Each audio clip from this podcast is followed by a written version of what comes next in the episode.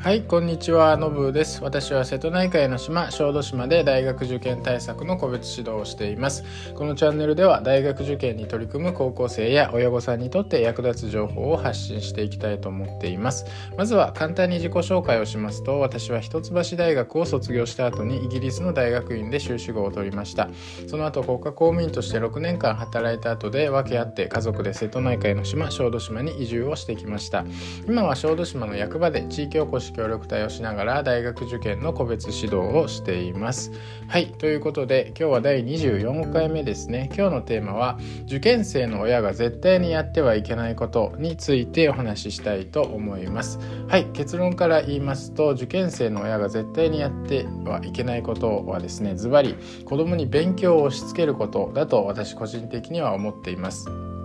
これは私自身の中学受験や大学受験の経験を踏まえてそして今日々高校生や親御さんに接していて実際に感じていることです。幸いですね私のところに来ている生徒さんたちは親に無理やり勉強させられているようなことはないと思うんですけれども、まあ、改めて塾の先生として子どもの教育についていろいろと考える中で子どもに勉強を押し付けることだけは絶対にしてはいけないなという思いを強くしています。勉強しなさいっていう言葉は親が思っているより子供は嫌だし精神的な苦痛は大きいんじゃないかなと思います。ひどい場合は子供の意思に反して何時間も机に座らせたりとかですね、まあ、監視するようなことっていうのもあそういうことをしちゃう親もいると思うんですけどそれは本当にやってはいけないことだと思います。これはですね子供の置かれた状況を自分に置き換えてみたらわかるんですよね。自分が日中例えばですけど仕事を一生懸命してで夜になって疲れて家に帰ってきてですねで自分の部屋でやっと一息ついいたと思ったら家族の人がですね自分の部屋に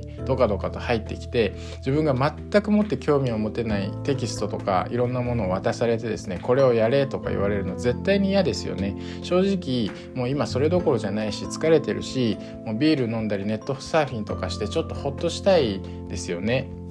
親が思っている以上に勉強を無理やりさせられる子どもの精神的苦痛って大きいと思うんですよ。もちろんあの程度の問題はあるとは思うんですけど、まあ、親に勉強を押し付けられるようなことが日常的にあるとですね子どもは当然勉強はどんどん嫌いになっていくしひどい場合には親子関係にも亀裂が入っていくんじゃないかと思います。これはまああの完全に私の個人的な意見なので、まあ、根拠は全然ないんですけれどもあの子どもに勉強を押し付けてしまう親御さんっていうののはあの私の意見ですが親御さん自身がですねあの勉強とか学業というものをあんまり面白いって感じてないんじゃないかなっていう気がします。あの勉強の楽しさを知らないで勉強っていうのは将来いい大学に入っていい会社に入ってくるためにしなければいけないものぐらいの認識でいてですねそういう理由で子供に勉強してほしいって思ってるような気がするんですよ。でもあの勉強子供に勉強させたいと思ったらですね発想を180度転換させてまず親親自身がどんな科目分野でもいいから勉強学業楽しいと思うことそしてそれをその楽しさを子供に伝えること一緒に楽しさを分かち合うことっていうのがやっぱり大切だと思います。親自身が何かにワクワクしていて楽しいっていう感じている気持ちがですね子供にビリビリ伝わってで勉強に対して初めてポジティブティブに関われるそういうきっかけになっていくんじゃないかなと思います親が勉強を楽しむなんてちょっとハードル高いかもしれないですけれども、まあ、少なくともですね無理やり勉強を押し付けてしまうっていうのをかえってですね長い目で見て子どもを勉強から遠ざけてしまう、まあ、逆効果になってしまう可能性が高いと思うんですね。